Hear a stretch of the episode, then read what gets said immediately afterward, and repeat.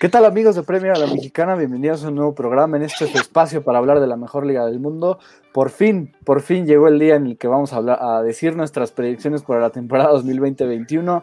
Eh, una campaña que no, no, tiene precedentes definitivamente y que va a ser interesante. Y, qué mejor que, tratar de ver qué puede ocurrir con nuestras predicciones, obviamente ahí eh, en general, sobre todo en los premios y, en lo que habíamos predicho en las previas eh, de, cuatro equipos que, están distribuidos en cinco, en cinco programas, ahí en nuestro canal de YouTube y, en Spotify pueden, pueden ir a escucharlos, a verlos. Repetimos mucho, creo que aquí vamos a estar eh, diferentes en, en varios puntos, pero bueno, antes de comenzar y, dar nuestras predicciones, saludo a mis compañeros. Diego, Gus, ¿cómo están? Hola Alex, ¿cómo estás? Pues sí, llegó el día, ¿no? Llegó el día que tal vez algunos se volvieron locos, otros no tantos, pero ya, ya tocaba esto. Estamos a poquitos días de que, a tres días básicamente de que la Premier regrese y por eso pues amerita dar nuestras predicciones y veremos si recibiremos, como dicen, las palmas o las mentadas de madre por lo que hayamos escogido. Sí, eh, pibe, eh, Alex, igual, este, un gusto estar en un podcast más tanto, tanto hablábamos en, los podcasts anteriores en los que dábamos una previa de los equipos, en qué lugar iban, iban a terminar, cuál iba a ser nuestro jugador MVP. Bueno, pues aquí vamos a dar MVP de la temporada, todo. Y vamos a dar nuestra tabla, ¿no? Entonces aquí ya no, ya no se puede, el queda en 15 o 14, ¿no? Aquí es, eh, queda en doceavo y en, ese, en esa posición, ¿no? Entonces creo que va a estar interesante este ejercicio a, nada de que empiece la Premier, ¿no? Sí, este, antes de empezar, nada más quiero, quiero decir que, tengo muchas sorpresas. Eh, aquí, y ni Diego ni Gus las han visto, entonces la sorpresa va a ser eh, normal, va a ser original, no, no va a ser eh, actuada. Entonces, digo, se viene, se viene un buen ejercicio. Tampoco es, como que me la volé y puse al, al, Leeds United campeón de Premier, tampoco, solo son situaciones que no, no normalmente verías pero tampoco me parecen locas. O sea, obviamente lo puse porque sí lo creo. Entonces, este, yo creo que le podemos, podemos arrancarlo, ¿no? Ah, me equivoqué. Ahora sí, ya. Ahí está. Podemos arrancarlo, ¿no? vamos, vamos. Hay que darle. Ya, nuestros pronósticos para la temporada 2021 que incluyen eh, el mejor portero, defensa medio, delantero, el MVP, eh, el mejor fichaje, el peor fichaje, jugador revelación, eh, jugador de y, la tabla general, ¿no? Son, son lo que vamos a, tratar de predecir y pues nada, empezamos con el mejor portero y, de hecho el primero que suelta sorpresas eh, es Diego, ¿no? Aaron Ramsdale, nuevo fichaje y nuevo portero del Sheffield United que reemplazará la salida de Dean Henderson. Explica, Diego, tu, tu pick de Aaron Ramsdale. Sí, mira, eh, como dices, es un poquito sorpresa. Ahí tal vez sí me quise volver un poco loco. Pensé inicialmente en Nick Pope, pero siento que no, no, va a ser como el de la temporada pasada. Y creo que el Sheffield se ha logrado consolidar también en, en esta temporada de fichajes, en cuestión de todas las líneas, que eso va a ayudar mucho a que Aaron Ramsdale, que toma la posición de Dean Henderson, que será el Manchester United, pues vaya a, emular lo que hizo este otro joven arquero la temporada pasada. Y yo confío mucho en Ramsdale, fue de lo mejor. Bueno, de hecho, fue escogido por el Bournemouth por, como su mejor jugador y sin duda tuvo buenas actuaciones, pese a que, se, a que descendió el equipo. Y por eso me gusta que este sea el, mejor portero de la temporada. Un poco loco, es cierto que hay nombres como Allison, tal vez el propio Pope, ya lo había mencionado, o hasta Ederson, ¿no? Que eso le ayuda un poco más al equipo, pero sin duda alguna creo que Ramsdale va a dar ese salto de calidad de esta campaña y por eso lo tengo aquí. Sobre todo porque con, escasez en defensa, a pesar de que estaba Nathan Ake, eh, Ramsdale tuvo unas, actuaciones impresionantes. Ahora que tiene una línea de defensores mucho más sólida con Jack O'Connell, Chris Basham y John Egan, creo que le beneficiará para, para aumentar su nivel, para ser mucho mejor en esta temporada. Y yo puse a Martín Dubravka, el arquero de Newcastle, ¿no? Otro, otro arquero que tal vez es sorpresa. Eh, creo que puede ser el Nick Pope, por decirlo de alguna forma, de esta campaña. Ya está consolidado en el, en el Newcastle, en Premier League incluso. Eh, de hecho, fue el, arquero que más atajadas registró, eh, me parece que fueron 154 en la temporada 19-20 en Premier League. Y ahora puede ser aún más determinante. si bien el, el Newcastle firmó últimos fichajes de, la nada, ¿no? Llegó Jeff Hendrick en su momento, llegó Ryan Fraser, Callum Wilson del Barnmouth. no llegó una defensa, un defensa a ayudarle a Jamal Lascelles o a Florian Lejeune, creo que todavía confían en esa dupla. Y, bueno, Martín Dubravka es, es, un arquero bastante confiable, es, es muy sólido, es eh, uno de los mejores de Premier, creo yo, y creo que esta temporada puede ser eh, figura en, los Magpies aún más para ser estrella y, ¿por qué no, ser el, el una de esas el guante de oro. Si, si con el Burnley estuvo a un, a un partido eh, Nick Pope, ¿por qué no pensar que Martín Dubravka pueda conseguirlo con los Magpies? Y poco se habla de él, ¿no? o sea, muy poco se habla de Martín Dubravka. Sí, muy infravalorado a veces. Creo. Sobre todo porque es, que tiene eso, las atajadas. Me parece increíble cómo es el que más atajadas tiene y, no, no lo ves en ningún lado. O sea, como que no lo ves nombrarse, ¿no? Por eso me gustó eh, eh, poner acá a Dubravka. Creo que podría terminar destacado. Y, el pick de Gus, que es Nick Pope, ¿no? Para, nosotros lo pusimos en, nuestros premios los tres. Repetimos a Pope en nuestros premios. Ahora Gus lo pone para, para que back to back se lleve este premio y posiblemente el guante de oro, ¿no? Sí, eh, creo que hay poco, creo que hay poco que mencionar aquí, ¿no? Ya hablábamos tanto de Nick Pope, se quedó a una de llevarse, de empatar con Ederson, ¿no? De porterías en cero, tuvo 15, al final se le fue, Ederson tuvo 16, pero lo de Nick Pope en el Burnley es este escandaloso, ¿no? Es pieza clave de este equipo de Sean Dyke y Tines lo sabe muy bien. Eh, sin duda, sin Nick Pope, eh, el, el Burnley no, no hubiera terminado en esa posición la temporada pasada, ¿no? Sabemos que Sean Dyke sabe manejar eh, bien los partidos, es ratonero, pero le llegan mucho, ¿no? Y, le llegan y Nick Pope siempre, siempre aparece, ¿no? Es un portero que te da mucha confianza y le da confianza a sus defensas, que tiene buenos defensas, pero Nick Pope es pieza fundamental de este equipo y yo digo que va a tener otra temporada escandalosa y me atrevo a decir que esta es la última temporada de Nick Pope en el Burnley y la próxima ya lo veremos en un equipo grande. Probablemente, justo el, Chelsea sonó como, como, opción por ahí, entonces definitivamente creo que el, el, arquero inglés, que, para, que a mi parecer es el mejor arquero inglés del momento, eh, puede tener otra, otra temporada espectacular. Y si el Burnley se puede mantener en Premier, a pesar de su, escaso plantel, creo que puede ser gracias a él porque es extraordinario. No puedes descender con un arquero como Nick Pope, creo yo. Eh, aquí nos pone Luis Cervantes, saludos, saludos a Luis y gracias por estar aquí conectado con nosotros. Y bueno, pasamos al siguiente, al siguiente predicción, el mejor defensa. Creo que Diego se fue por la fácil y, y bueno, para repetir, Virgil van Dijk, el defensor neerlandés de Liverpool. Sí, así es. Creo que aunque esta última campaña de Van Dijk pues, no fue tan espectacular como la de hace dos temporadas, sin duda sigue siendo el, mejor defensa y el Liverpool depende mucho de él en la, en la línea de atrás, ¿no? aunque tiene talentos, creo que Van Dijk es el que reúne a todos y es el que marca la pauta, ¿no? Para ver si el Liverpool recibe o no recibe goles. Y no veo ningún otro. Yo aquí el ejercicio fue quién que ahorita está en Premier podría igualar el nivel de Van Dyke, pese a que, como digo, no, no viene de la, de la mejor campaña, ¿no? Bajó un poquito la campaña pasada, pero de todas formas no encuentro ningún defensa que otorgue tanto a, su equipo. Y por eso yo me mantengo, que como dices, yo creo que sí es la fácil, honestamente me puede ir por algo más loco, pero tal vez pues un poquito mis colores, no lo sé sin duda alguna hice ese ejercicio y al final me sigue saliendo como siempre Van Dyke. Ya veremos, puede que baje otra vez o alguien sí dé el salto de calidad y en eso pues me equivoqué, pero inicialmente como viene la temporada me mantengo con el holandés.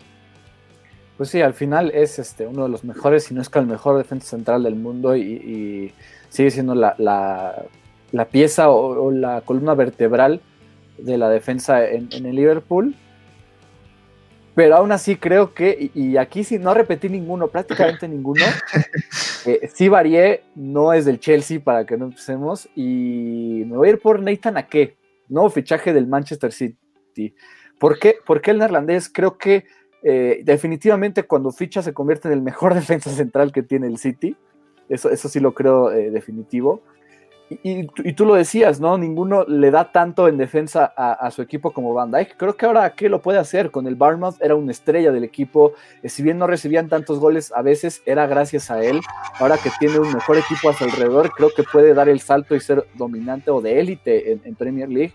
Y sobre todo porque obviamente eh, pues, va a tener la presión de, jugar en el Manchester City y ser el referente en la defensa central pero si con el Barnard lo veíamos, eh, creo que era el mejor en las famosas clearance, ¿no? en despejar el balón, en evitar que el, que el, rival tuviera la pelota. Creo que acá puede, puede subir su nivel muchísimo y tener como, como entrenador a Pep Guardiola obviamente le, le va a beneficiar y le va a ayudar por eso me gusta mucho Nathan Akey. No me parece tan loco que pueda llegar a ser el mejor defensa de, Premier League. Si bien ya lo era, uno de los mejores eh, eh, en los Cherries, ¿por qué no pensar que ahora con un equipo como el Manchester City pueda, ser, eh, pueda pasar a la élite de, la Premier? Sí, yo creo que depende mucho si se acopla rápido, ¿no? A lo que va a querer Guardiola que haga. Y, lo que pesa la, camiseta que va a portar, ¿no? Estaba en un Bournemouth, ahora está en un Manchester City, ¿no? sin duda le va a ayudar porque sabemos de la calidad de, defensor que es. Pero es muy diferente estar en el Bournemouth que en el Manchester City, para mí, ¿no? Entonces, sin duda va a ser un gran defensa, pero no sé cuánto tarde Nathan Ake en decir eh, soy el mejor defensa de la Premier League. Sí, exacto, la exigencia.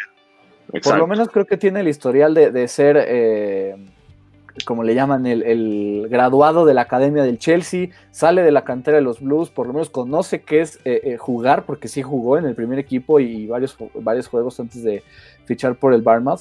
Conoce qué es jugar para un equipo grande. Cuando lo hizo con los Blues en su momento, con de hecho una edad mucho más corta, eh, tuvo un desempeño decente, por decirlo de alguna forma, y ahora que se consolidó, se consolidó en el fútbol inglés, creo que con el City puede dar ese salto. Me gusta mucho Nathan Ake como, como pick. Y bueno, Gus también se fue por la fácil y va por, por Virgil van Dijk, ¿no? Sí, yo, igual, es que si le buscas, creo que es difícil encontrar a alguien que, sea mejor que el holandés, ¿no? Como decía Pibe.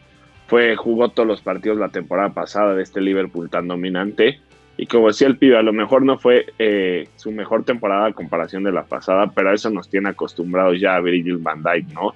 Nos tiene acostumbrados a un nivel altísimo y para mí sigue siendo el mejor defensor de la Premier y uno, de los mejores del mundo, ¿no? Eh, creo que va a ser, como decía Pibe, es pieza fundamental y será pieza fundamental de este Liverpool y del equipo de, de Jürgen Klopp, ¿no? Es el, creo que es el jugador que más eh, tocó el balón en la Premier League, que más pases dio. Entonces, eh, te aporta muchísimo Virgil. Entonces, le rascas, le rascas y no encuentras, ¿no? Entonces, por eso como decía Pibe, sí un poco la básica, pero creo que no hay otro. Sí, y es fundamental porque aparte de lo que dices Gus, que se lleva pues el primer lugar en esos rubros, también fue el jugador de Liverpool que, que disputó todos los minutos de la campaña pasada. Y justo dice todos los partidos ah, sí, y todos los minutos. No, no, no, pero estuvo bien que agregaras todos los minutos, no especifica ahí. Es una locura.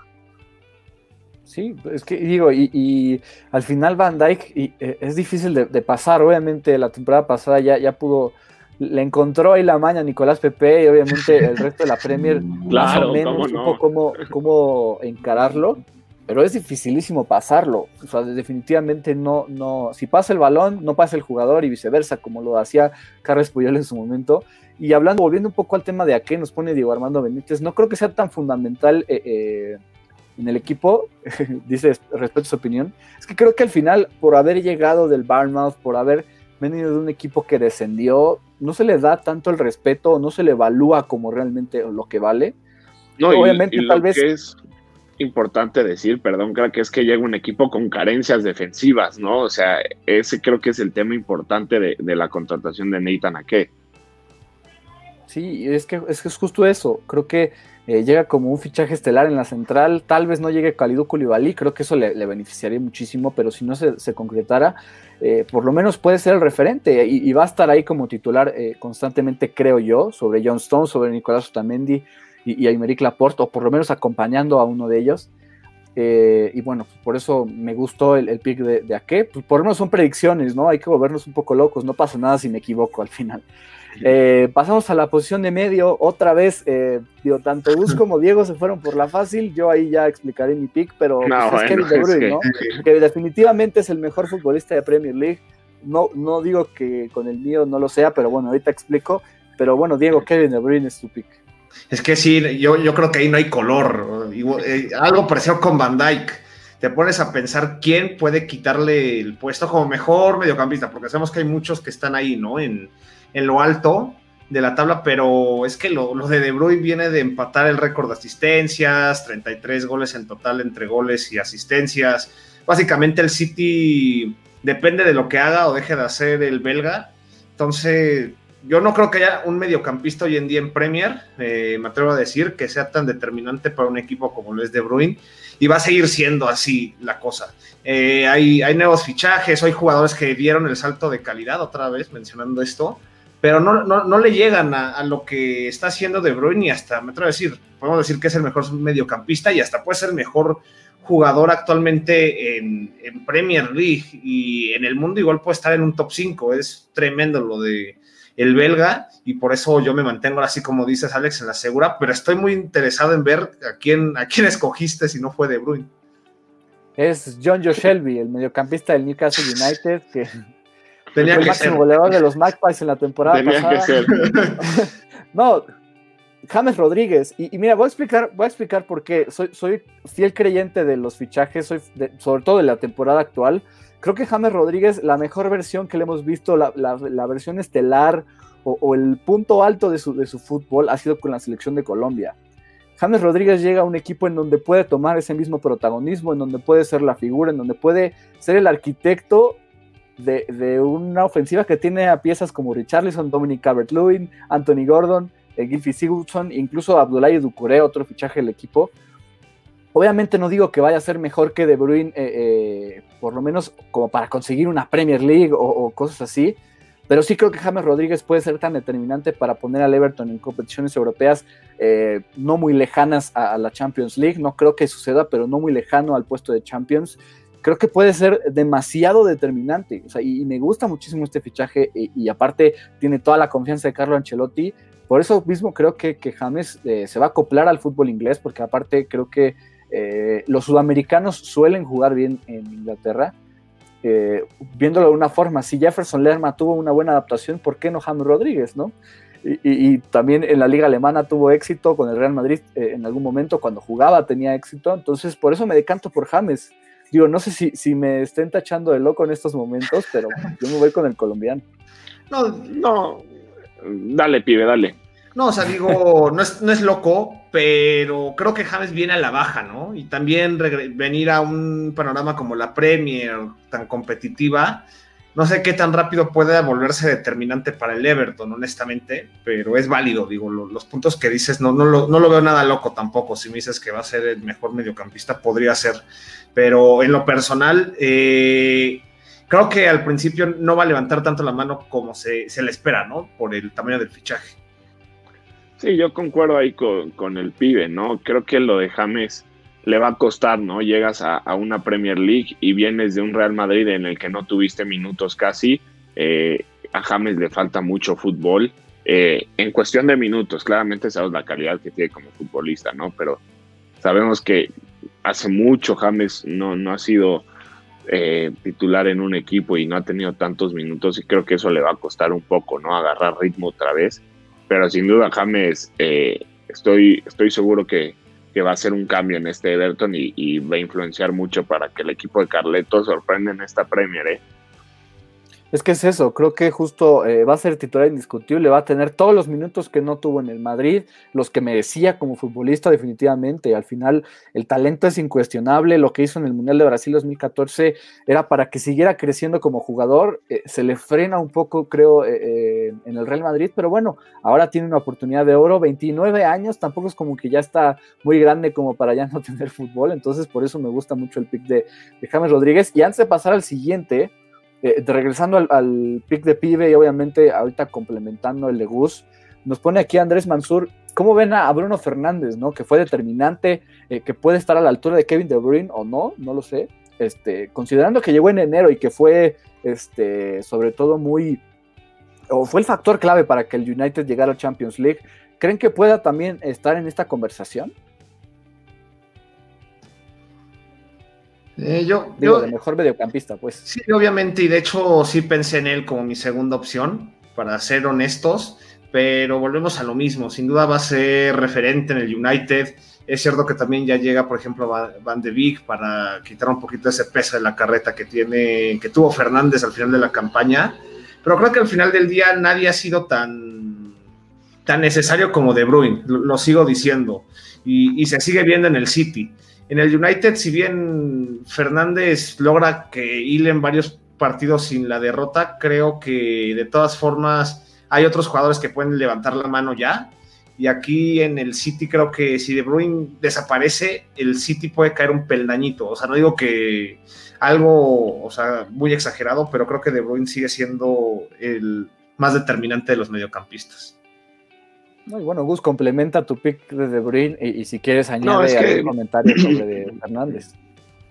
Para mí el, eh, el, fútbol ofensivo del City pasa por las piernas de Kevin De Bruyne, ¿no? Si no está Kevin De Bruyne, el City, eh, pues, eh, no voy a decir que es muy escaso ofensivamente, pero sí pierde mucho, ¿no? Entonces, eh, complementando esta pregunta que nos hace Andrés Mansur, que lo saludo, eh, este, creo que Bruno Fernández igual va a ser indispensable en este United, pero no va, no va a influir tanto como Kevin De Bruyne, sin duda, para mí, ¿no? Eh, y pues es que lo dicen sus números, ¿no? 20 asistencias, 13 goles, tuvo 35 apariciones en la de la Premier pasada, entonces te habla de que en 33 partidos aportó algo Kevin De Bruyne, ¿no? Es una locura, es, es algo escandaloso. Entonces, por eso, aunque nos vayamos por la básica, el pibe y yo, eh, creo que no hay otro, ¿no? No, está bien, digo, yo lo que, lo que intento también es eh, si lo quieres ver de esa forma, mi, favorito como para destacar esta temporada, De Bruyne va a ser y seguirá siendo el mejor mediocampista de Premier League por un rato, pero por lo menos lo determinante que pueda hacer James en su momento, obviamente, eh, por, decir algún ejemplo, en 2011 me parece que es cuando Gareth Bale, 2012 creo, eh, gana el mejor futbolista de la temporada, lo hace sin ser el mejor jugador de, la Premier League en sí, pero esa temporada se volvió loco y consiguió que el Tottenham eh, digo, fuera, fuera relevante, como que a partir de ahí ya volvió a tomar importancia en Europa y, en Premier League como para competir fuertemente. Y justo es lo que creo que James Rodríguez puede convertir en el Everton, ser una pieza importante, por eso lo pongo. No, porque vaya a ser mejor futbolista que Kevin De Bruyne. si lo llegara a ser, sería fantástico. Pero no, no, obvio.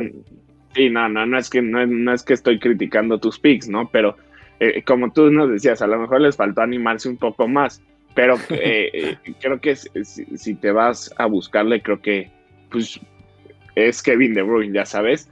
E igual buscar no, este definitivamente, o sea, y lo estoy criticando su obviamente hubiera estado bueno ponerse creativos y, con totalmente y, exacto. James te gusta es colombiano y que le vaya bien totalmente crack, totalmente. Y está bueno buscarle no en una Premier eh, que nos va a dar mucho y que trae eh, nuevas cosas, este, lo digo por los refuerzos que llegaron, por los directores técnicos que tenemos, está, está padre igual buscarle, ¿no?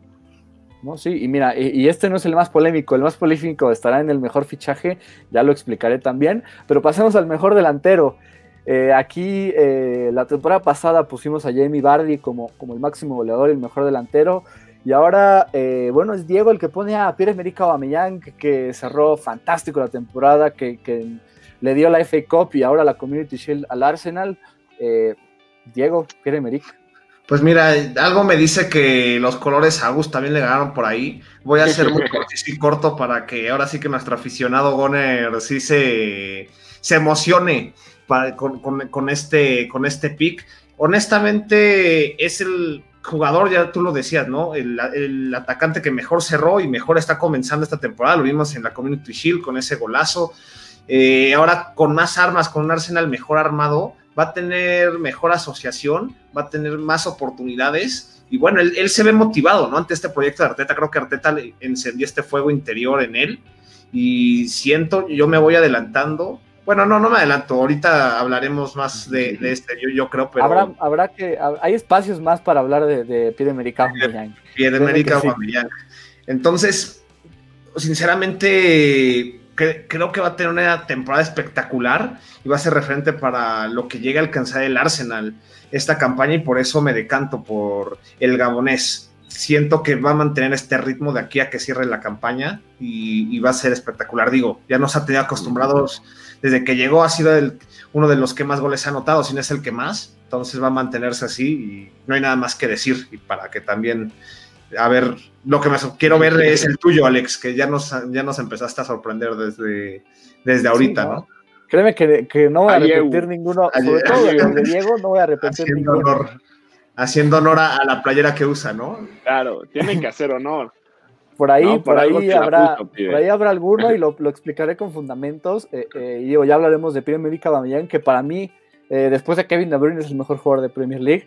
Pero para mí el mejor delantero de la temporada va a ser Timo Werner, el alemán del Chelsea, que va a llegar a, cambiar, a revolucionar el ataque, sobre todo porque obviamente lo que eran Tammy Abraham, Olivier Giroud, aportaban y era muy bueno, pero no creo que la producción goleadora que ellos tenían vaya a tener la Timo Werner, sino que va a tener más. Me atrevo a decir que, va a ser el máximo goleador de la temporada, que puede tener más de 20 goles este año en su primera temporada en Premier League con el Chelsea. Eh, de hecho, ya lo vimos en su debut en un amistoso contra el Brighton, anota, digo, eso es algo positivo, va, va a la selección, anota contra España, entonces está en un muy buen momento, está en el mejor momento de su carrera y justo se cambia a, la mejor liga del mundo para seguir creciendo como delantero. Entonces creo que su impacto va a ser inmediato y por eso me decanto por Timo Werner. Pensé que, ibas a, pensé que ibas a poner a mi Giroud, sin duda. Mira, un, dato interesante, o sea, no, no quiero decir que Timo Werner vaya a ser este flop, ¿no? Pero, ya sabemos que Diego le tira todo el proyecto del Chelsea. Sí, sí, ya Chelsea, pero casualmente un tal Andriy Shevchenko que llegó al Chelsea y sabemos que fue la verdad un fracaso. Te recuerdo que en Community Shield anotó gol, entonces puede que haya este comenzado. un partido amistoso contra el Brighton, no, no, no es oficial, o sea, digo, también lo que era Fernando Torres cuando llegó, se tardó creo que como tres meses en meter su primer con el Chelsea. Digo, los delanteros al final, Morata, lo que era, pues, digo, no tiene buen historial, pero, pero me gusta Timo Werner para, para que por fin cumpla expectativas. Sí, le va a aportar mucho este Chelsea, sin duda. A ver cómo se... Bueno, el pick de Gus que, pues, eventualmente iba a ser Pierre-Emerick también, ¿no? es que no hay, eh, bueno, para mí no hay otro. en todos no hay otro. no, bueno, no, no, no. Pero eh, los colores aquí sin duda ganan. Y aunque este tuvo una gran temporada Pierre Emerick y los colores ganen un poco, este pick creo que es este pues eh, yo creo que muchos eh, lo dirán, ¿no? Eh, o lo dicen que Pierre Emerick ahorita es el mejor delantero de la Premier y lo será esta temporada por cómo cerró, por cómo cargó al Arsenal en los últimos partidos. sin duda, Pierre Emerick nos dio la FA Cup y nos dio ese puesto de Europa League. Pierre Emerick se ha convertido en un capitán del Arsenal, ha cargado con este equipo y con la ofensiva de Mikel Arteta. Si bien le ha costado mucho acoplarse con la cassette, ¿no? Eh, con Nicolás Pepe cada vez se junta mejor. Creo que ahorita que llega William, eh, creo que va a poder asociarse mejor. Eh. Pues, no hay mucho más que decir, ¿no? 22 goles, la 22 goles la temporada pasada, se quedó a uno de, empatar con Bardi en el primer lugar. Entonces, Pierre-Emerick sin duda va a aportar muchísimo a este Arsenal esta temporada. Va a seguir anotando goles a lo loco y, y me atrevo a decir que se va a llevar la bota de oro. Eh que la competencia entre Aubameyang y Werner se ponga muy buena. Estaría, estaría interesante ver esa. Estaría buena. Y creo, creo que puede estar, eh, sin duda. Creo que puede estar esa, esa, batalla y la vamos a ver. Eh. Sí, va a ser buenísima. Y, obviamente el pick de Aubameyang es entendible, es, es completamente acertado y más ahora que, Chance no tenga un poco eh, tanto peso, ¿no? Sobre todo porque ya no es pelotazo y que Aubameyang haga lo, haga lo suyo. Ya encontró una revolución Mikel Arteta en salir jugando, en, encontrar piezas ofensivas que creo que ya hay más. Entonces. Y usándolo más por la banda, Mikel, ¿no? Y no como un 9, ¿no? Eh, más abierto y, y que le ha dado resultados, sin duda. Más libre, que, haga lo que se le antoje, porque lo vimos contra el Liverpool en la Community Shield, metió un golazo desde la banda, la toma, eh, logra meterse, digo, ante una pésima marca de Nico Williams, pero logra meterse muy bien este, al centro y la cruza imposible para Allison. Esta temporada va a ser muy libre y, mira, si mete 30 goles Pierre-Emerick Aubameyang, no, no me parecería este, sorpresivo. No me parece una, una predicción sorpresiva. O sea, sería completamente eh, razonable, aunque seguiríamos estando eh, locos por él, ¿no? Obviamente somos fanáticos de Pierre eh, pasemos al jugador revelación. la temporada pasada definitivamente no había, no había otro, era Danny Ings por esa campaña de 22 goles, solo un penal anotado. Y ahora, bueno, aquí sí los tres tuvimos uno, uno diferente, ya no hay repetición. Y Diego empieza con Mateus Pereira, el, brasileño del West Bromwich, que fue fundamental para que los Baggies ascendieran a Premier League. Sí, de acuerdo. Yo, yo, e, este brasileño, la verdad, le empecé a echar ojo cuando pues, los Baggies eh, empezaron a estar en Championship y, subieron. Sin duda, por ahí pasa el fútbol, ¿no? De este equipo, que si bien ya, ya lo hemos mencionado en otros podcasts, es mi favorito para que descienda. Pero sin duda alguna, Mateus nos va, nos va a sorprender en Premier. Ya en Championship hizo de lo suyo, dando 16 asistencias, metiendo dos goles y siendo el jugador con más oportunidades creadas de la competición. Entonces creo que esto es el siguiente salto en su carrera para levantar la mano y mostrarse, ¿no? Ante el mundo, ante una liga como es la Premier League. Y creo que va a ser como un tipo efecto Bardi, perdón, Bardi, este, Grealish, donde un equipo que va a estar peleando a descender de aquí a, a, final de la campaña, pero siempre jalando, siendo jalado de la carreta por alguien, y ese alguien va a ser Mateus Pereira, me atrevo a decir, este brasileño, que ya por fin se consigue la compra por parte de los Baggies y estoy muy seguro que, nos va a encantar lo que vamos a ver de él en esta Premier League y por eso yo creo que va a ser la revelación. Y que va a cargar con el West Brom, ¿eh? estoy seguro, con la ofensiva de este equipo. Como lo, como lo dice Pibe, es el, que va a hacer, hacer que el West Brom no sea tan, tan o tan malo, ¿no? Por decirlo de alguna forma, eh, a lo largo de la campaña. Va a ser el que mantenga esperanzas por ahí para los Baggies en, en algún momento, creo yo. Eh, y justo digo, este, rápidamente, decían que, que, podía hacer honor a la playera que traigo. Creo que eh, Diego Armando me hace ver un error. Debía haber puesto a, a Venteque, ¿no? No a Diego, a Venteque, o sea, ah. más crack aún. Eh, seguimos confiando en Venteque, creo. no mete gol, creo, de, de local desde 2018 o, algo parecido. Es, terrible lo, de, lo del belga. Pero bueno, ya pasando al mío, un fichaje que se concreta hoy. Oliver Burke, el escocés que, ficha por, por, el Sheffield United desde el West Bromwich, con este intercambio en el que Callum Robinson regresa a los Baggies.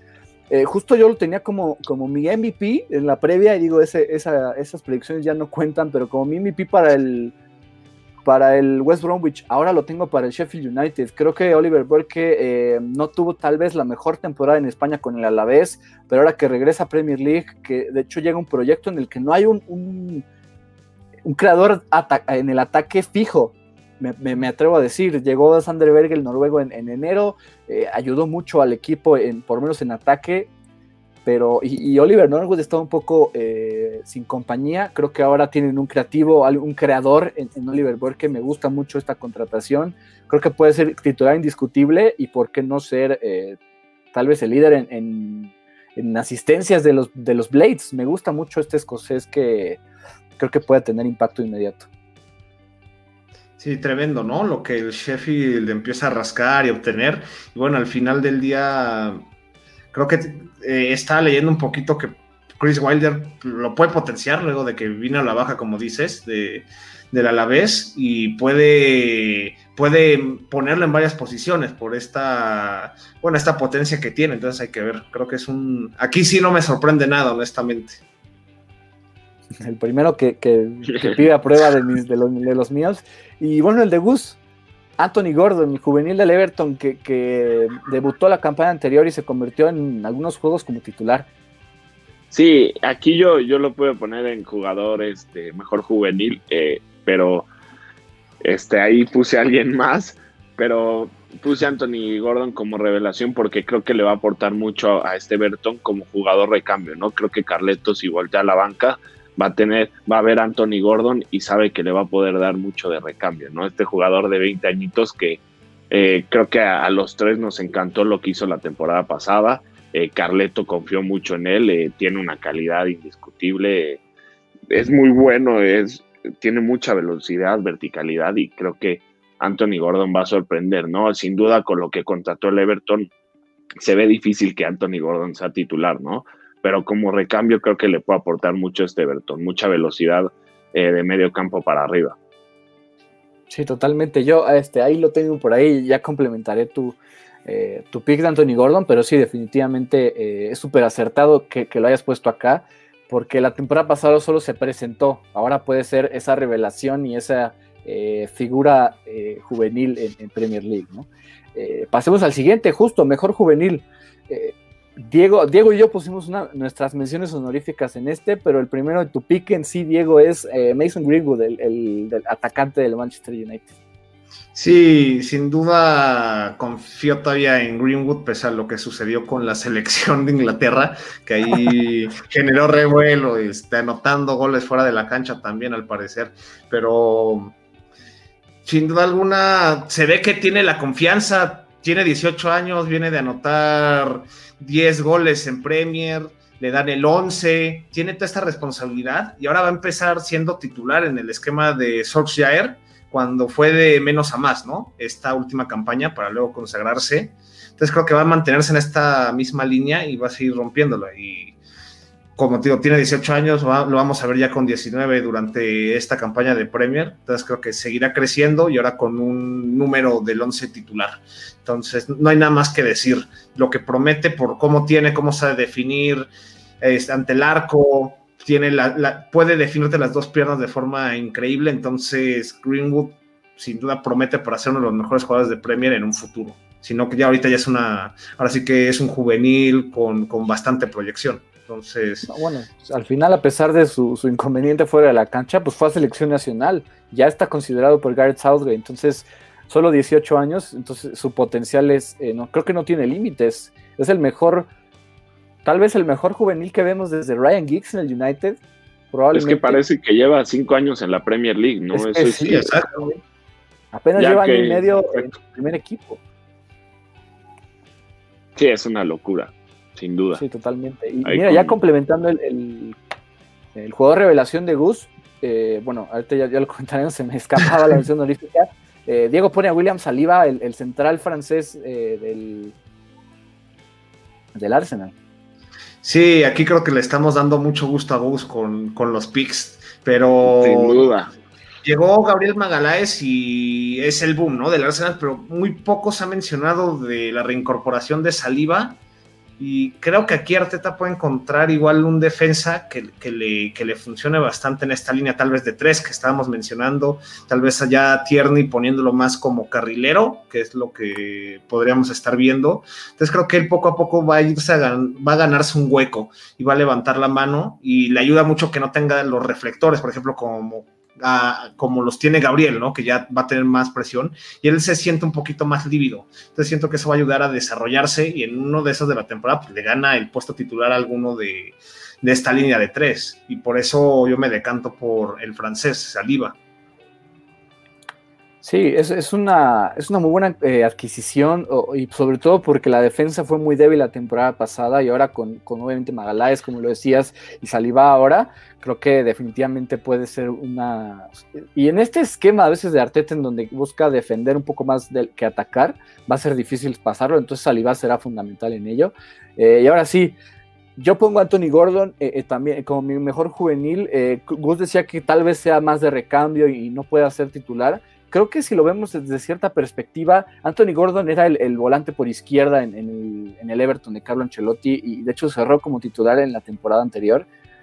Llegan Alan, llega Ducuré, está Tom Davis, está Fabian Delf, está James obviamente y Gilfie Sigurdsson, pero si los ves posición por posición, no hay ninguno que tome también la banda por, izquierda. Creo que Anthony Gordon puede ser titular eh, eh, la mayor parte del tiempo, no todo el tiempo, pero mucho, mucha parte de la campaña y, justo por eso creo que puede demostrar que su fútbol está para, para ayudar y, se va a beneficiar obviamente de, tantos fichajes en ofensiva y va a ser tal vez un aliado de, de Richarlison, puede aportarle varias asistencias igual a Dominic Calvert-Lewin, que ambos son eh, graduados de la Academia de los Toffees. Entonces por eso creo que Anthony Gordon eh, va a dar ese salto a, estrella o, o al salto estelar en Premier League. Sí, creo que por, los refuerzos que llegan al Everton y el peso que tienen estos refuerzos, para mí sería difícil que Carleto lo meta de una como titular, pero sin duda en cualquier momento Carleto puede ver que, Anthony le puede aportar mucho como titular y, hacer algún movimiento ahí, banquear a alguien, ¿no? Hay que ver igual cómo Carleto empieza esta temporada, ¿no? Con los refuerzos que le llegaron, va a ser interesante cómo, cómo planta ese medio campo pero sin duda, como yo decía, Anthony Gordon ofensivamente te da mucho, ¿no? Tiene mucha velocidad y tiene buena visión de campo, ¿no? 20 añitos y como dices, ¿no? Eh, puede asistir mucho a Calvert Lewis, a Richarlison, entonces puede, puede ser un jugador importante para este Berto. Sí, sí, creo que... amigo de, de, mi James, que me lo tiraron. No, va, para arriba, ¿no? Este muchachito, el cierre y los minutos que le empezó a dar Carleto creo que, que muestran las cualidades que tiene. Y no traes nada que atacar, porque creo que dejamos ahí la herida de Alex con, con, James, pero no, duda... no, pues nada más es, es, parte de, de, lo fantasioso que estamos teniendo en este, en este proyecto. Y es rápido, como mención honorífica, tengo a Luke Thomas. Este, eh, ahí escribí mal Leicester, perdón, pero eh, Luke Thomas es otro que debutó la temporada pasada, que reemplaza a Mark Albrighton como, como volante por izquierda, incluso hasta como carrilero en esta línea de tres que implementó Brendan Rodgers. Y creo que puede dar ese salto a, sorprender esta campaña. Lo pongo como misión honorífica nada más porque me gustó su fútbol en, sus primeros juegos. Puede tomar la titularidad y puede ser un aliado para, para Yuri Telemans y Jamie Vardy en el ataque de, los Foxes. Nada más como, como punto clave ahí lo quería mencionar. Y Gus, pues bueno, igual que, Diego, Mason Greenwood, ya saben que ellos repiten todo. Vamos de la mano, sí. sí. es que lo de, hay que mencionarlo, ¿no? Eh, a lo mejor unos piensan que Mason Greenwood tiene 23 años, ¿no? Pero tiene 18 y es titular indiscutible en el, equipo del United. Lo que te aporta Mason Greenwood en campo, ¿no? 10 goles la temporada pasada, está haciendo un tridente brutal con Rashford y Marshall, este, y tiene ahí el apoyo de Bruno Fernández y ahora va a tener a Van de Beek. Entonces, lo que es impresionante de Mason Greenwood es que con tan solo 18 años y como lo mencionaba antes, parece que tiene 5 años jugando en esta Premier League, ¿no? Eh, se le ve con unas ganas, eh, se le ve con una confianza altísima. Eh, pareciera que no tiene 18 años, es la verdad, ¿no? Por eso hay que ponerlo como mejor juvenil y por lo que aportó para este United, ¿no? Al final parecía que era el que más aportaba en ese tridente, ¿no? Y, lo estás comparando con Marshall y Rashford, que ya llevan tiempo en el United. Igual son jóvenes, pero no tan jóvenes como Greenwood, ¿no? Entonces, parece que, que Greenwood es el que más aporta en ese tridente. Eh, me refiero a en los últimos partidos de la temporada pasada, ¿no? Pero fue el que mejor cerró para mí de esos tres, ¿no? Fue el que más confianza mostraba, el que más se atrevía, ¿no? Entonces, creo que hay que poner a Mason Greenwood, ¿no? En, este premio. Es que justo, eh, creo que siempre se ha pensado que, digo, del United hablando, eh, Jesse Lingard es el eterno juvenil, ¿no? Que, eventualmente va a dar su salto a su potencial, pero ya tiene 27 años. Creo que lo que no fue Jesse Lingard lo puede ser incluso hasta más Mason Greenwood. Se esperaba que Lingard diera ese salto y que fuera la estrella del United. No sucede, pero Mason Greenwood con 18 años ya se ve como un titular indiscutible en el esquema de, de Ole Gunnar Solskjaer. Entonces sí, me encanta obviamente el pick de, de Greenwood, no es eh, para nada loco ni errático. Y, bueno, al final es, es, es, una estrella en la Premier League, eh, Mason Greenwood. Pasamos al mejor fichaje, que aquí llegará la primera, eh, otra, otra polémica que me van a tirar, pero empezamos por Diego. Pone a Timo Werner, el que yo dije que va a ser el mejor delantero de la temporada. Sí, digo, no, no, no creo que, que, llegues a eso, ese punto, pero sin duda lo que tiene Werner y la versatilidad, porque si bien uno lo está viendo como delantero central, pero también lo pueden meter un poquito por las bandas, por esta facilidad que tiene y esta verticalidad que maneja. Creo que el Chelsea ahí sí dio y, y sí le roba de una forma espectacular el fichaje a Liverpool. Yo lo sigo sintiendo honestamente. Yo, yo sí veía a Timo Werner vestido de red eh, hace unos meses, pero sin duda alguna hay que darle aplauso al Chelsea y esta estrategia que hizo. Se trae a un jugadorazo de Alemania y sí, me atrevo a decir que va a ser el referente al ataque. No sé, si, no sé cuántos goles vaya a anotar, pero creo que este es el fichaje, por en cuestión de precio, por lo que viene manejando, porque ya también se ha visto en la selección nacional con este, mismo, este mismo potencial. Por eso creo que no, no hay nadie más para darle el mejor fichaje que al alemán Werner, ¿no? Sí, porque aparte digo, eh, Werner, va, Werner va a tomar la titularidad en la, en la punta del Chelsea, en esta punta tan cuestionada, en donde han tenido que ser creativos desde la salida de Drogba. Entonces, me gusta mucho Werner y, obviamente es un, es un, fichajazo definitivamente. Algo que por fin Diego aplaude del proyecto del Chelsea 2021. y bueno, el mío, eh, dentro de tantos fichajes, dentro de tantas eh, estrellas que llegan a Premier, es una sorpresa. Everechi S que llega al Crystal Palace desde el QPR. Eh, obviamente no, no, estoy diciendo que gracias a él el Crystal Palace llegue a Europa League o, o que llegue a Champions, pero creo que lo que va a aportar Everechi ese va a ser fundamental para que Wilfried Zaha sea más libre, para que Andrew Townsend sea más libre, para que Jordan Ayew anote más goles. Entonces, me gusta la, presencia ahí de y ese. Creo que con estos, de hecho, Saha va, a moverse adelantero junto al ganés Ayeu, que va, a tomar la, banda izquierda, va a ser el complemento de, de Andrews Townsend. Me gusta mucho este fichaje. Es un, jugador que ya era de Premier League, pero que no se le dio el fichaje. Por fin eh, llega a, los Eagles para, para dar ese cambio eh, en la ofensiva creo que puede hacer que el Crystal Palace sea más, más eh, determinante. Todas esas opciones o todo ese peligro que no había con la posesión del balón que, que sí existía en la campaña anterior, va a cambiar con la presencia de Berechi ese. Me, me encanta este futbolista y que puede ser, eh, ¿por qué no?, el mejor fichaje de la 2021. Sí, tremendo, promete bastante, honestamente. Ya se antoja ver la combinación con Saja sobre todo y bueno, que a Saja le den más libertad, porque siempre era de que la ofensiva girar en torno a Saja y con este hombre que es rápido, que es, que es muy creativo, sabe driblar bien, pues sin duda alguna el Palace tiene ahí algo, ahora que Hawkson lo sepa usar, nada más, nada más pido eso. Sí, pero... digo rápido, nada más iba a decir que, la confianza que tiene, ¿no? Que, él decía, eh, tranquilos todos, ya llegué. Ya llegué. Cuando lo presenta el Crystal Palace, eso es lo que dice, entonces también la confianza es, es un factor pero como decías, ¿no? Cada que el Crystal Palace lo que más le faltó la temporada pasada fue, fue ser este, más concreto a la ofensiva, ¿no? Eh, creo que muy poca idea arriba el Crystal Palace a la ofensiva y a ver, ese creo que puede cambiar esta ofensiva al Crystal Palace que le faltó mucho la temporada pasada, ¿no? Le vimos muy pocas cosas a este Crystal Palace a la ofensiva con grandes jugadores como Ayew, Saja, bueno, un mente que, que ya está eh, enterrado, ¿no? Pero eh, Tienes muy buenos jugadores, tienes a Tausen, ¿no? Entonces, eh, ese creo que puede llegar a hacer muy buenas cosas a la ofensiva para este equipo. Incluso también para ayudar a, digo, obviamente es de la banda contraria, pero también las aportaciones que hacen eh, Patrick Van Aanholt, ¿no? Por, por, la lateral de la derecha, y justo nos pone Diego Armando, esa es la pieza que hacía falta en el Crystal Palace, definitivamente, por eso creo que puede llegar a ser el mejor fichaje para que este ataque sea más, sea lo, lo, peligroso o lo explosivo que es en talento que tiene, ¿no? Y el mejor fichaje para Gus va a ser también Timo Werner, creo que... Sí, mira, eh, ya lo había dicho Pibe muy bien, pero Timo Werner va a llegar al Chelsea a ayudar muchísimo a esta delantera, ¿no?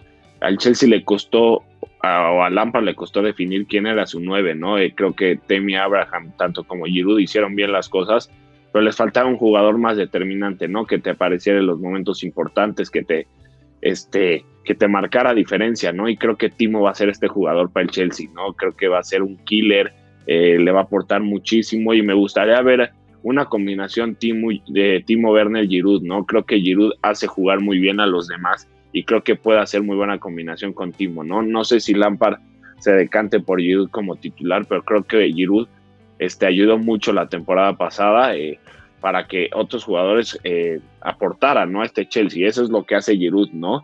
Pero Timo Werner creo que va a ser un jugador que, va, que va a ser importante para este equipo de Lampard para que busquen el título de la Premier, ya lo decía, ¿no? Con todos los refuerzos y Timo va a ser un killer, ¿no? Nos demostró que la Bundesliga estaba a la par de, de los mejores delanteros como de Lewandowski, que sí, obvio, está un escalón arriba, pero siempre compitiendo, ¿no? Hay pues la lucha de goleo.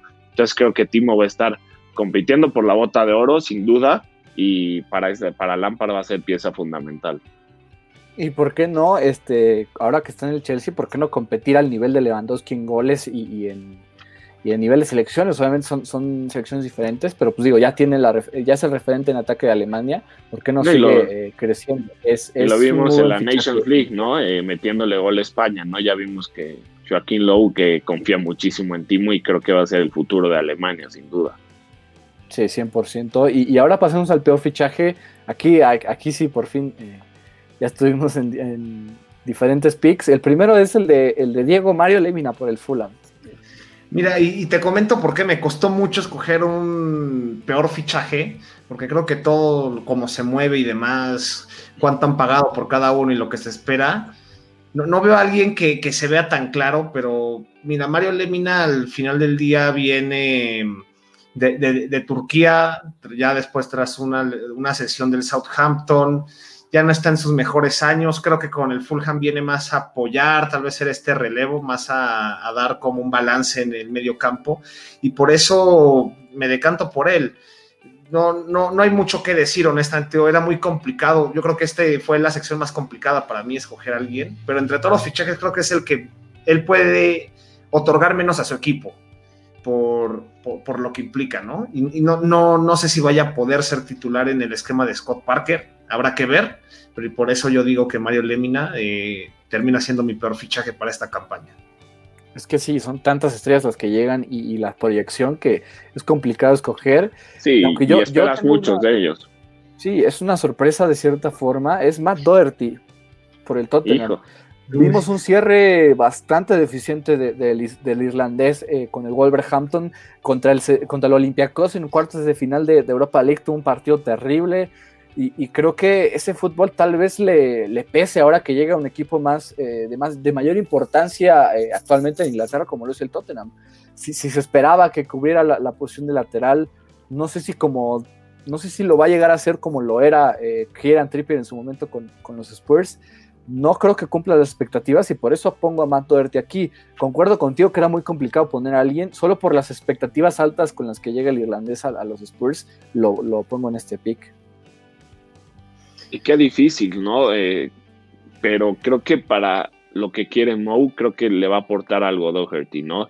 Como decías, va a ser difícil que, cubra esa baja de Kieran Trippier y lo que aportaba, pero creo que más Doherty te aporta menos a la ofensiva, ¿no? Creo que para lo que quiere Moe y la ideología de Moe que todos conocemos, creo que le va a ayudar, aunque sí es sí, sí va a ser muy difícil, este rubro es dificilísimo, ¿no? A mí igual me costó mucho y yo sí, yo puse un muerto ya, ¿no? es que es lo que iba a decir, que eh, al final digo, eh, Matt Doherty está acostumbrado a ser carrilero y ahora vas a volver a ser lateral eh, clavado, entonces vamos a ver cómo se adapta, pero sí, Gus no se la complicó y dijo, mejor voy por alguien que probablemente ni juegue en toda la temporada y pone a John Hart segurísima. Ahora sería, sería el colmo que Lloris se lesione y No, bueno, es que sin duda hay que poner a Joe Hart, ¿no? No sé qué vio el Tottenham, no sé qué pasó que, lo, que ficharon a Joe Hart, ¿no? Eh, Joe Hart, sabemos que eh, ya no es un portero de Premier League, eh, que le ha costado mucho estos últimos años tener minutos y un equipo, ¿no? Sabemos que va de equipo en equipo y que no sé qué hizo el Tottenham para ficharlo, o sea, realmente, o sea, no, sé cuál es la explicación, creo que ni es un buen suplente para el Tottenham para mí, eh, tienes un Hugo Lloris que es un titular indiscutible, pero yo no sé qué vieron en, Joe Hart, eh, sinceramente, y creo que todos estamos de acuerdo que es un fichaje terrible. Corazón y liderazgo, ¿no? Yo creo que es lo único que, puede ser positivo. Pero es que... experiencia, pero... No, pero yo creo que ya ni la experiencia le sirve, ¿no? O sea, sin duda en algún momento Joe Hart eh, tuvo, fue uno de los mejores porteros de la Premier League, pero ya experiencia, creo que ya ni eso te puede aportar en, la Premier League, ¿no? Joe Hart. ¿Qué te suma este eh, plantel, Joe Hart, no? Sobre todo porque está Paulo Gazzaniga, que me parece un buen suplente. Sí, sí estoy de acuerdo contigo que, es incomprensible este fichaje Joe Hart, pero bueno, por lo menos ya tiene un nuevo equipo y uno importante en Inglaterra. Eh, eh, pasamos al siguiente, mejor entrenador. En, Alex, ojo, porque aquí en los comments Alan Gara dice que el peor fichaje, Thiago Silva. No, bueno, es que ahí, Dios, nos lo pone, peor fichaje Thiago Silva, creo que ahí ya es un poco precipitado, eh, va a ser el, el, que ayude a que la defensa de Chelsea ya no sea tan, tan, tan débil como lo fue en 2019 pero bueno, tal vez me equivoque. Vamos a ver cómo se adapta a Inglaterra el brasileño. Pasamos a mejor entrenador. Diego Pia Bendaño se va por Pep Guardiola, que la temporada pasada, eh, yo sigo enojado con Guardiola por lo de Champions League, pero bueno, te paso la palabra, Pia. Sí, creo que ahí me voy adelantando y ya, ya, bueno, no es sorpresa, ¿no? Ya lo había mencionado en otros podcasts, que mi campeón es el City y el mejor entrenador va de mano eso. Tengo una mención honorífica aquí, pero ya, ya ahorita la mencionaré, pero el mejor entrenador va de mano de eso, ¿no? El, el que se lleve la Premier League, salvo que haya algo espectacular y no, creo que sea el caso y por eso yo me decanto con Guardiola. Va a volver a, ya tiene las piezas que le faltaban, pierde a Sané y trae a Ferran Torres en, en lugar de, tiene a qué, se escucha a Koulibaly para que también solidificar esta defensa. Entonces creo que tiene las armas para otra vez levantar la, la Premier y sabemos lo que vuelvo a decir, se toma muy personal Guardiola cuando pierde un título y de una forma tan escandalosa como lo hizo con el Liverpool, de tanta diferencia, no lo va a volver a permitir. Y creo que por eso va, va a venir a morder desde el minuto uno esta Premier League y por eso se lo quiero dar, porque va a ser campeón y, esa esa correlación, ¿no? El campeón de Premier es el que se lleva el mejor entrenador. Es algo ya un poco escrito, pero si quieres avanzamos un poco a mi mención honorífica, que ahí sí hay un poquito más de don. Y creo que le va a gustar a Gus, al parecer hoy me desperté Me gustó, me gustó, creo. Sí, sí me gusta bastante. Obvio, ¿no? Mikel Arteta es... Sí. Hoy, hoy amaneció un poco como Goner, pues, al parecer. ando mencionando a, puro equipo, a, puro jugador del Arsenal, hasta el director técnico. Y es que Mikel Arteta me encanta. Honestamente, llegó y aunque le costó al principio, recibió esta cachetada por parte de Guardiola en este 3 a 0 que, donde, pierde y fue un, un, desastre total, pero ha sabido levantar al Arsenal y ha sabido darles esa confianza. Después de que ya el Arsenal, con todo respeto, Gus, era un reír en el Big Six, era como que perdía ese peso al enfrentarse contra el Big Six. Ahora Arteta en, Exacto, le ha sabido jugar a, todos, ¿no? Al Chelsea, al Liverpool, al Manchester City, le acaba de ganar la Community Shield al Liverpool y se ve con una idea y le, dan armas. Lamentablemente yo no creo que vaya a alcanzar Champions League, pero en esas sí se puede escabullir y yo lo empiezo a ver que puede estar en el top 5 de esta temporada en, en cuestión de la posición de tabla que ya hablaremos más adelante, pero me encanta el trabajo, cómo es fiel a sus ideales y bueno, el ejemplo más claro es la salida bajo presión, ¿no? Que al principio le costó, pero poco a poco le ha ido perfeccionando y ahora le hemos visto unos goles que se basan en, en, ese ideal y por eso yo le daría la mención honorífica a Mikel Arteta. Y la confianza que le tienen sus jugadores, ¿no? Creo que eso es eh, pieza fundamental para que este proyecto de Mikel Arteta pinte muy bien, ¿no? Pensé que sí habías amanecido muy goner y ibas a decir que entraban a Champions. Me faltaba eso, pide. Pero sin duda, sin duda, muy buena mención honorífica porque Mikel Arteta ha sabido manejar muy bien este equipo. Sabemos que Unai Emery se fue muy mal eh, con un vestido roto y creo que Mikel Arteta ayudó muchísimo en esto. Eh, ha recuperado la confianza de algunos jugadores, ¿no? David Luis eh, tuvo partidos muy malos y vimos cómo cerró, ¿no? Creo que Mikel Arteta ha ayudado mucho y creo que este Arsenal gusta con Mikel, ¿no? Creo que va a sorprender un poco. Sí, y ojalá que, sea más que cierto. Y me daría gusto, es complicado. Y de hecho ahí eh, Diego Armando dice que en su opinión alcanza Champions, pero me encantaría por todo este trabajo que se le está dando y hasta consigue, yo creo que también uno, uno de los focos principales es que consigue que Aubameyang, que ya se ve un poquito fuera del Arsenal por todo este tema, se quede, ¿no? Y confía en este proyecto que aún que van a estar en Europa League, se ve prometedor. y, traen a, muy buenos jugadores, ¿no? O sea. La idea está ahí, es mucho mejor el proyecto, cerraron muy bien la campaña anterior. ¿Por qué no pensar en Champions League? Definitivamente tiene con qué hacerlo. Eh, pasando al siguiente entrenador, Diego decía que si, no es el campeón el que tiene que llevarse el, el premio al mejor entrenador, tiene que ser alguien que haya hecho algo espectacular. Creo que Carlo Ancelotti puede hacer algo espectacular. Hizo un mercado de fichajes fantástico, eh, hace que el Everton ya sea competitivo, que pueda estar compitiendo por, competiciones europeas eh, y que esté ahí. ¿Por qué no pensar que Carlo Ancelotti sea el mejor entrenador de la temporada? Al final le va a dar eh, la vuelta a unos Toffees que llevaban años sin, figurar, a pesar de la historia que existe ahí en Merseyside Carlo Ancelotti me parece el mejor entrenador desde ahorita, sobre todo por los fichajes que consigue con la llegada de James, Ducuré, Alan. Él es el que provoca que el proyecto sea eh, bastante, bastante bueno y, creo que se va a consumar al final de la campaña. Me quedo con, Carlo Ancelotti. Sí, y creo que tiene el equipo para hacer una muy buena temporada, ¿no? Y tiene el equipo y tiene uno de los, de, yo creo que los mejores entrenadores del mundo, ¿no? Creo que veíamos siempre a Carleto en equipos grandes y creo que esta llegada de Carleto al Everton le puede, llegar, le puede ayudar mucho a la institución, ¿no? Sin duda, si Carleto hace muy buen trabajo con el Everton y llega a sorprender y meterse a puestos de Europa o hacer una, una alguna hazaña, creo que puedo estar catalogando a Carleto como uno de los mejores, top, top 3 de los mejores entrenadores del mundo, ¿no? Porque no tiene un equipo de élite, ¿no? Sin duda, pero con los refuerzos creo que puede crear eh, algo, algo, algo muy bueno para este Everton. Sí, le ha dado al clavo justo lo que dices, ¿no? Fichara lo que necesita para, aunque no llegara a ese élite como un tipo City, un Liverpool, pero competirle a cualquiera.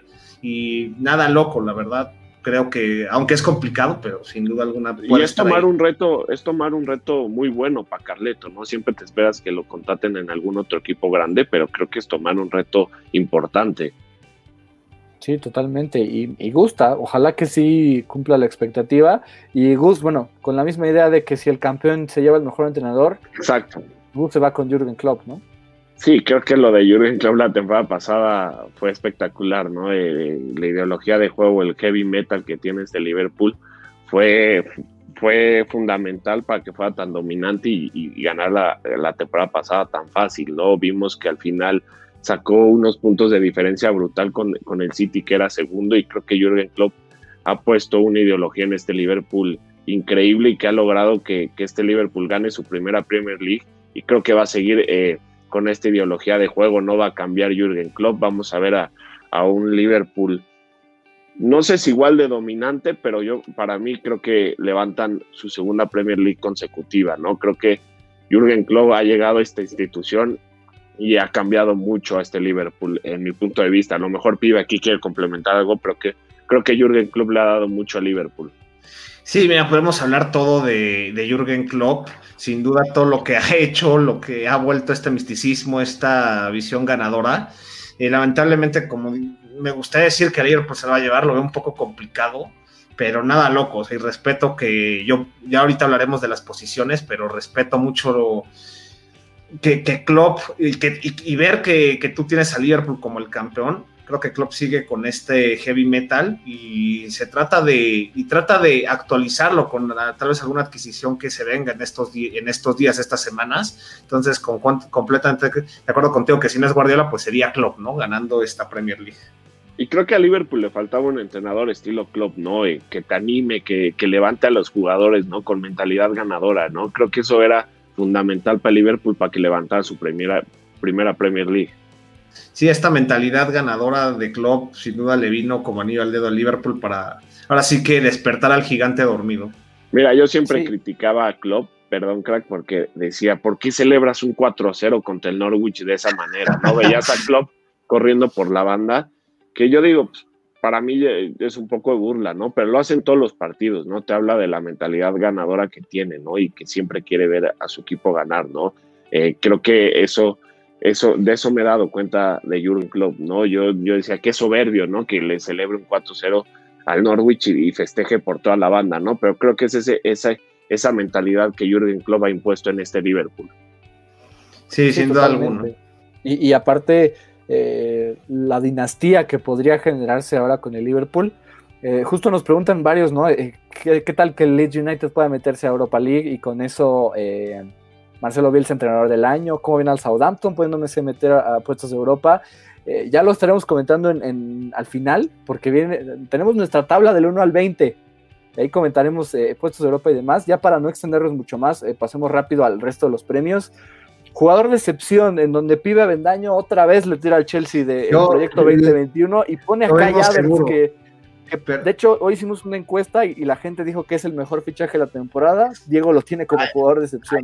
Ahí, va, porque no quiero decir que Kai Havertz va a ser lamentable y nada, pero es que es tanto el hype, tanto, tanto, tanto lo que pagan por él, eh, todo lo que, todo lo que, lo que viene jalando Kai Havertz, todo lo que se espera, este, que la rompa desde el minuto uno y volvemos a lo mismo entrar en Premier cuesta un poco y sabemos la versatilidad, ¿no? Que te puede jugar de media punta, hasta te puede jugar de delantero, te puede jugar, ya más interiorizado como interior o hasta en extremo, muy, muy extraña vez.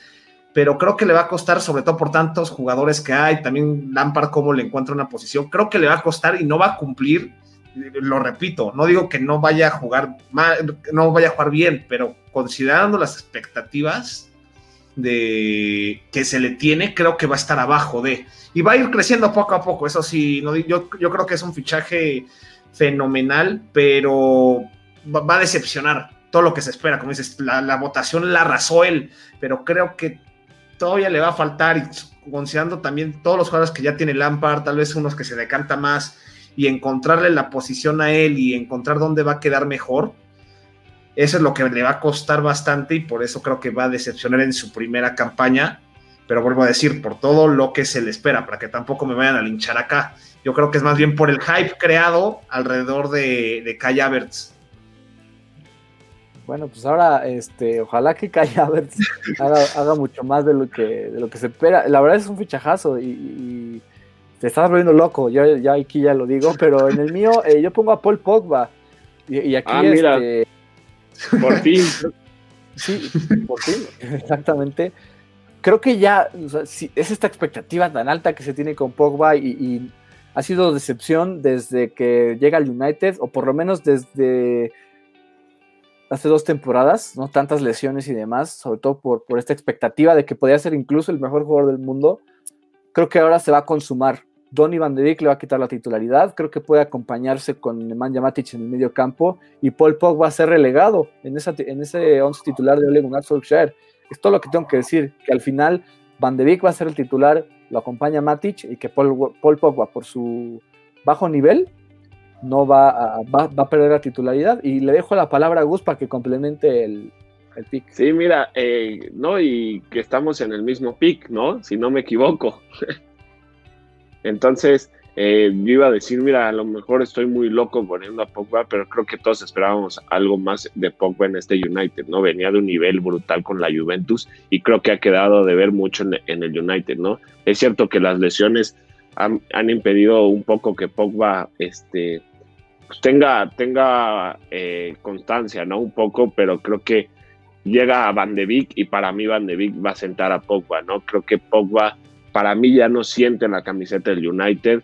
Eh, creo que si Pogba se va del United y llega a otro equipo, sería una gran contratación porque para este United creo que ya aporta, no, no es que voy a decir que aporta muy poco, pero no aporta lo que debería aportar por Pogba, ¿no? Sabemos de la calidad de jugador que es, tiene una visión brutal de campo, una pegada muy loca, pero este, para mí Pogba ha quedado de ver mucho, la expectativa sin duda estaba altísima, pero creo que Pogba ha quedado de ver.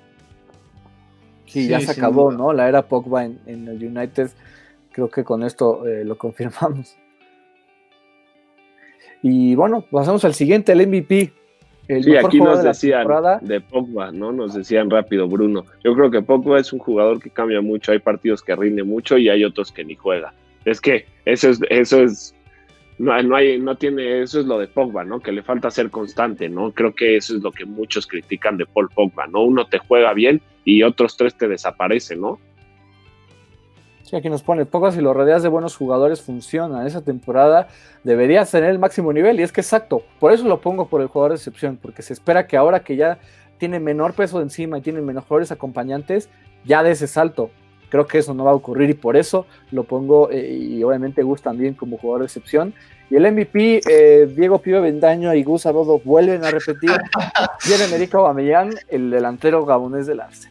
Hoy amanecí Goner, ya, ya le decía Gus, creo que nunca había tenido tanta confianza en los hasta me sorprende ahorita ya repasando lo que escogí, pero sí, creo que Aubameyang viene inspirado, viene, ya, ya lo vuelvo a decir, con este fuego interior que vuelve a aprender Mikel Arteta. Se le está viendo muy top y lo que haga el Arsenal va, va a correr entre sus pies. Entonces, ya, ya no lo mencionamos porque era el delantero. Y yo me atrevo a decir, y aquí lo que, lo que digo, yo me atrevo a decir que vas a, ganar la bota de oro. Y es más, me atrevo a decir que podría llegar a los 30 goles. O sea, así de, de seguro estoy de que Aubameyang la va a romper esta temporada. Ya veo un poco ahí la sonrisa de Gus, que creo que ni él, ni él, ni él piensa esos números, pero me encanta mucho cómo se ha encontrado. Y es muy... Y, es, y, el esquema de Arteta es muy acorde a lo que le gusta a Aubameyang, explotar esta velocidad que tiene, esta verticalidad. Entonces, siento que va a ser el MVP por, por esas razones. Es que, digo, la verdad es un pick bastante acertado. Ojalá lleguemos a los 30 goles. Hace mucho no vemos a alguien que tenga dicha cifra en Premier League. Pues Aubameyang tiene todo para hacerlo. Y yo me voy a decantar por Christian Pulisic. Aclaro, obviamente, si, si, si, en su momento puse mejor eh, mediocampista James, ¿por qué no es? porque el MVP es Pulisic? Lo pongo diferente. Creo que me gusta apartar el mejor jugador con el mejor por posición. Entonces, Pulisic será el, arquitecto, será la estrella del Chelsea que puede llegar a ser campeón de Premier League, que para mí lo va a ser. que tiene, que está rodeado de estrellas, pero que al final el que tiene la batuta para controlar todo este ataque es Christian Pulisic.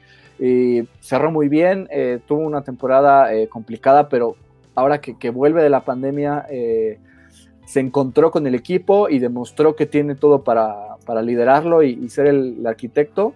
Me quedo con Christian Pulisic como MVP y le paso otra vez a Gus para que digo, complemente el pick de. de poco que complementar, ¿no?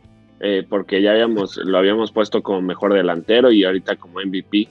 Creo que eh, no está tan loco decir que podría llegar a los 30 goles. Estaría espectacular ver a alguien que llegue a los 30 goles. Hace mucho no vemos a alguien, pero este es que carga con la ofensiva del Arsenal, ¿no? Eh, vimos a un Nicolás Pepe que le costó adaptarse a este Arsenal, un Lacazette que es poco, es un poco inconsistente. Entonces creo que Aubameyang que es el que carga con esta ofensiva y para mí va a ser eh, este, una temporada escandalosa del gabonés.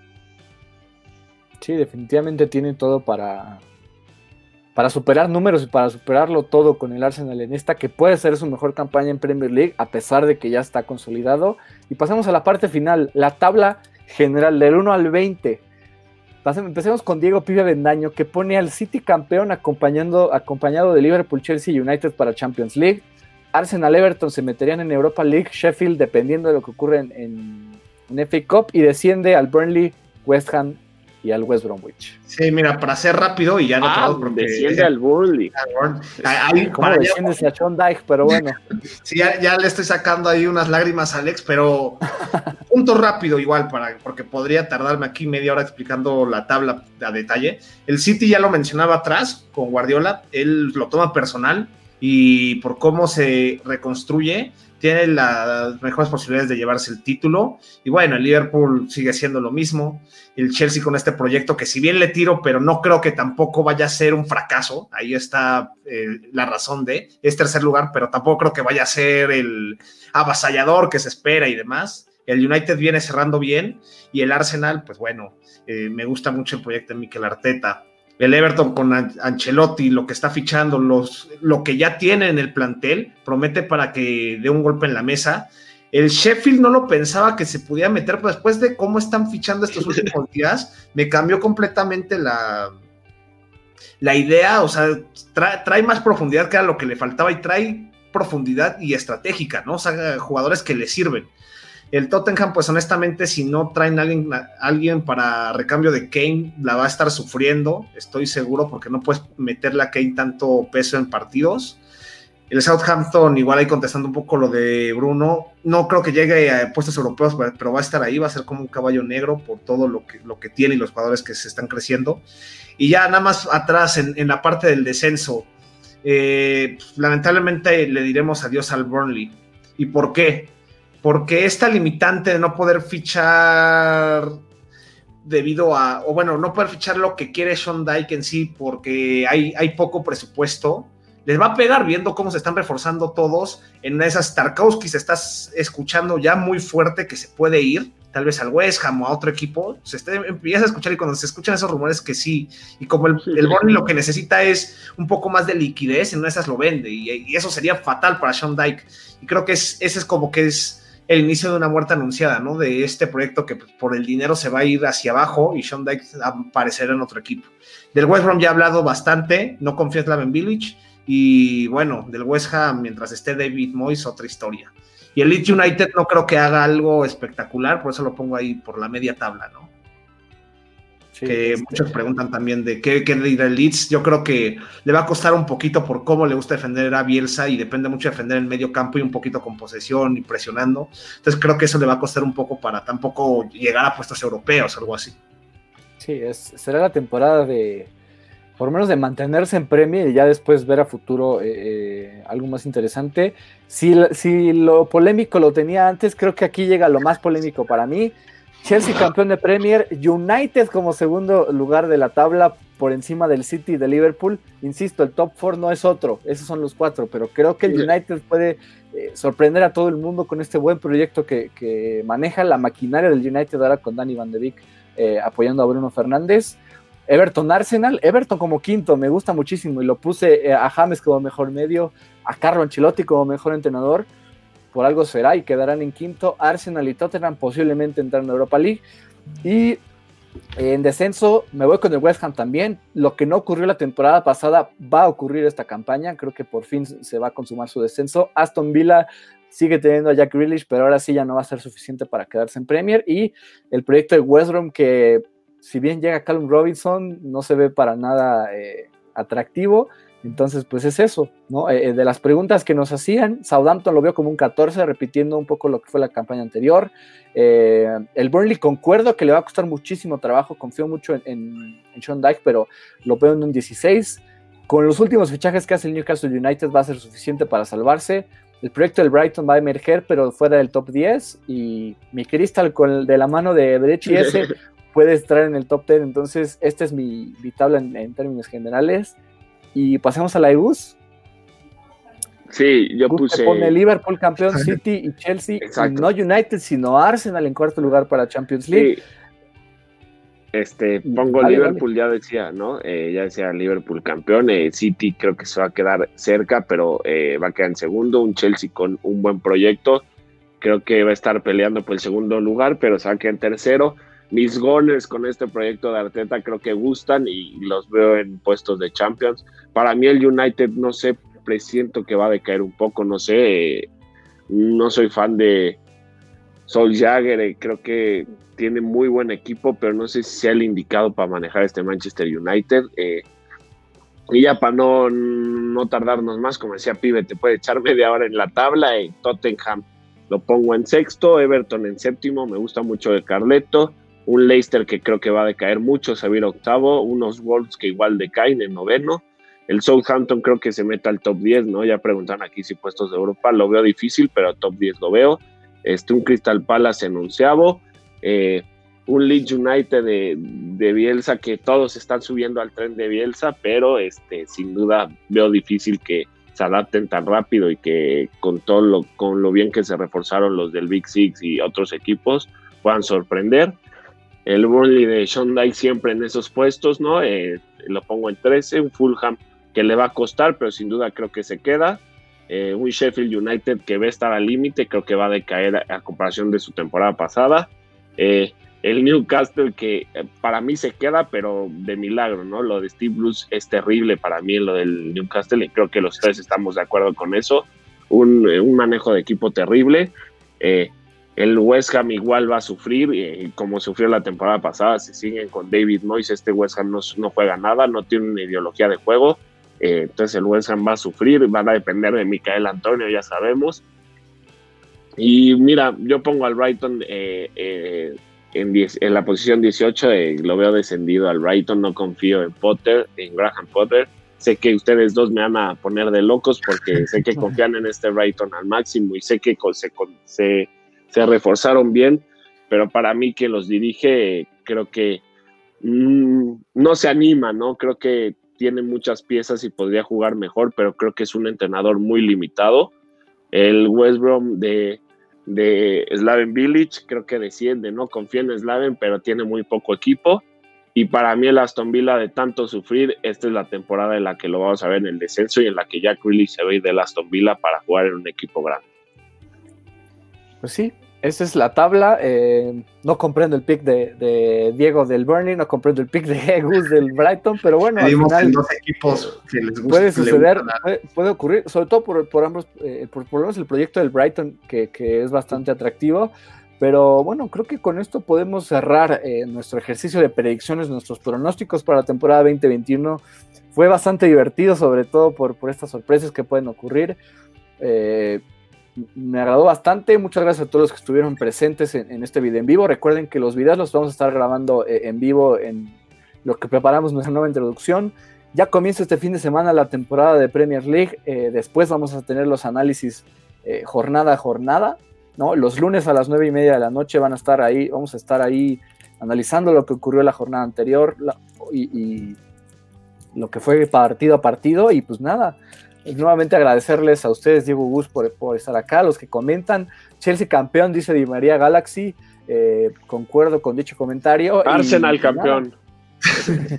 Eh, yo, yo, nada más soy partidario que el Chelsea le están metiendo ahora sí, como dicen, mucha crema a sus tacos y no, no, no, va por ahí. O sea, ya lo puse en tercer lugar, pero creo que ya lo ven ahí como el equipo codeándose con el Liverpool y el City. Y todavía no va por ahí, pero va, va hacia allá.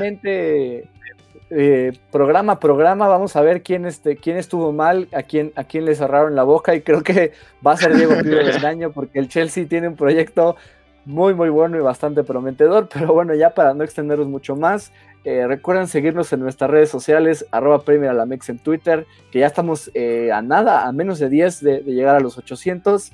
Eh, en Instagram, arroba Premier a la Mexicana, que, tenemos ya más de 2000. En YouTube, Premier a la Mexicana. Recuerden darle like a este video, suscribirse, y activar notificaciones. Eso ayuda muchísimo a nuestro algoritmo. A nuestro algoritmo que en Instagram no nos está ayudando, pero bueno, eh, y, nada, Diego Armando suelta su predicción de West Bromwich campeón de Premier League.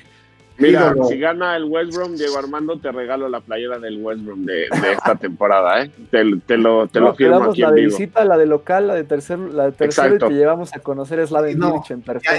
no, y hacemos un programa especial en honor a Slaven Village, eso sí me lo diría. en honor a cada futbolista del West Bromwich, pero bueno, eh, me despido, Diego Gus, no sé si quieran cerrar con algo más. No, creo que mm, ya todo está en orden. Ya veremos, ya no quedaremos retratados o no, dependiendo qué esté pasando. Exacto, esto nos va a ayudar a, ver qué tan mal quedamos en nuestros picks, pero nos frotamos las manos por el inicio de esta Premier, ¿no? Ya, y ya estamos a nada y que nos sigan porque vamos a estar a tope en redes sociales, ¿no? Exactamente, y nada más me, quedo con esto. Everett sí es mejor que la temporada. Y pues nada, este, muchas gracias a todos los que, los que estuvieron nuevamente y nos escuchamos en el siguiente programa.